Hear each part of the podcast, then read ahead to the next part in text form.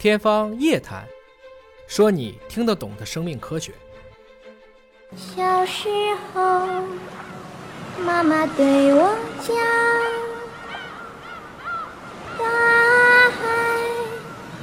就是我故乡。在电影《环太平洋》当中，曾经有这样一段话让我很震撼。当我还是个孩子时，每当感到渺小孤寂时，我就会仰望星空，想象那儿是否有生命存在。其实，我看错了方向，它们来自于太平洋底。是啊，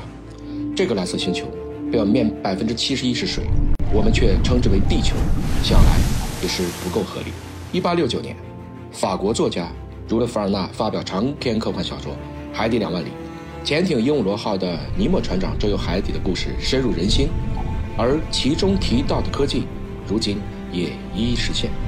二零一六年，英国移民公司制作的动画片《海底小纵队》，更是启发了无数孩子们对深海的兴趣。不谋海洋者，不足谋世界。如果我们还不能在海里生活，那么在火星上生活，想必更是遥不可及。圣埃克苏佩里在《小王子》当中曾经写过这样一段话。如果你想造一艘船，先不要去雇人收集木头，也不要给他们分配任何任务，你只需要把他们带到海边，激发他们对海洋的渴望。可上九天揽月，可下五洋捉鳖。在人类不断成功探索太空的同时，人类探索海洋的脚步也从未停止。从古至今，人类一直想理解大洋的深度。经过粗略估计。绳铅探测、声呐探测和深潜器探测四个阶段。一般语境上的深海，大约指海面三百米以下，或者一千米以下；而大于六千米的深海，则被称为深渊，一度被认为是探索的禁区。目前，全世界可潜入六千米以上深度的深海载人潜水器仅有八台，分别属于中国、美国、法国、日本和俄罗斯。一九六零年一月二十三日。瑞士探险家雅克皮卡和美国探险家唐纳德沃什驾驶由意大利制造的利亚斯特号深海潜艇，首次成功下潜至马里亚纳海沟的挑战者深渊，并停留了二十分钟，测得深度为幺零九幺六米。一九六四年，专门为美国海军建造的深潜器阿尔文号搭乘了三名研究人员，并下潜到四千五百米的深度。一九八四年，法国研制鹦鹉螺号。命名也是向凡尔纳致敬，成员三人，最大下潜深度可达六千米。一九八七年，前苏联建造完成的和平一号、和平二号两艘六千米级深潜器下水。一九八九年，日本成功制造深海六零的深潜器，成员三人，作业水深六千五百米。二零一二年三月二十六日，澳大利亚制造的单人潜艇深海挑战者号下潜两小时三十六分钟后，终于降落在幺零八九八的挑战者深海床。其驾驶者即为著名导演卡梅隆，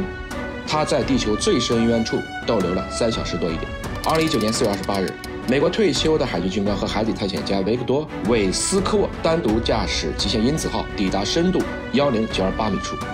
二零一二年，中国自主设计、集成制造的蛟龙号在马里亚纳海沟完成最大设计深度海试，最大下潜深度为七零六二米，刷新了作业型载人潜水器世界纪录。二零一七年，我国四千五百米载人潜水器“深海勇士号”的研制成功，实现了核心技术自主化、关键设备国产化的突破。二零二年十一月，中国“奋斗者号”载人潜水器完成海上试验，抵达马里亚纳海沟最深处，下潜深度为幺零九零九米。截至二零二一年十二月五日，“奋斗者号”已完成二十一次万米下潜，已有二十七位科学家通过“奋斗者号”载人潜水器到达过全球海洋最深处。